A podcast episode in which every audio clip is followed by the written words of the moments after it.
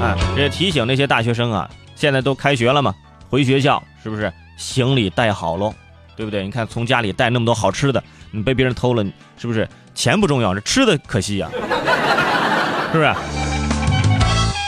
最近这大学都开学了，很多同学呀都是带着很多的东西回到学校啊，带着这个作业 啊，对，大学也有作业。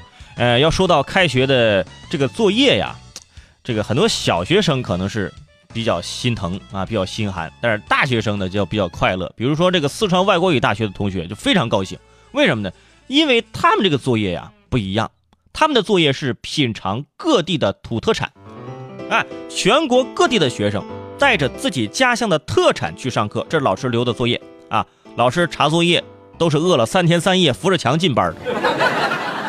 全班同学来，把你们寒假作业给我来，给我摆上来，给我放一桌啊，就开始就开始尝，是吧？尤其是这个《舌尖上的中国三》啊，放了之后，章丘的同学直接带了个铁锅。啊，来来来，啊，哪些菜要热一下？来来来，我这我这有锅啊。同样是开学，有一位山东的女大学生在返校时呢，特地为自己南方的室友带去了他们当地的特产，什么呢？煎饼卷大葱。啊，说到这儿就就仿佛闻到了味道啊。南方的室友之前没这么吃过呀，啊，说带来我就尝尝吧，抹上酱，卷上葱，就开始嘎嘣嘎嘣就开始吃了。啊！吃完之后我就说：“哎呀，太冲了，啊！”但是依然是拿着纸巾，边流泪边吃。他说：“这是同学的心意，流着眼泪也要吃下去。”估计这后续都是这样的。带葱的同学也是非常感动啊，和自己南方的这个室友一手抱葱，一手抱头痛哭，边哭边喊：“哈，大葱姐妹花永远不分家呀！”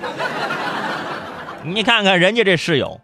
啊，以前我真的每次开学，我也会给我的室友带一些特产。我带的特产就厉害了，我特地从我们家乡购买的这这这这这这个方便面。坐火车的时候没有吃完，还剩一个调料包，然后一手调料包，一手是我特地从家乡购买的矿泉水。哥们儿，调料包兑水，人生顺风又顺水。来，走一个。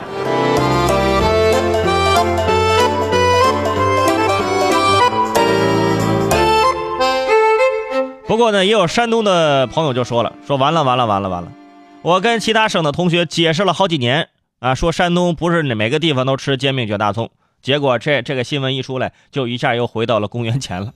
但是啊，对于山东朋友都是很重情重义的，这应该是没有什么意义吧，是吧？就都是都是这样认认同的啊，很认可。那朋友一生一起走啊，葱啃不完，那不准走。我觉得这就是友情的真谛。”你比如说，如果你有这个内蒙古的朋友，甭管人生酸甜苦辣咸，尝起来都是羊肉味儿；你有长沙的朋友，甭管人生酸甜苦辣咸，尝过之后都是辣椒味儿。对，如果你身边真的有这长沙、有湖南的朋友，或者是你身边有贵州的朋友，啊，重庆的朋友、四川的朋友，我真的，特别是这个这个四川跟重庆的朋友，你就仿佛闻到了一个花椒的味道。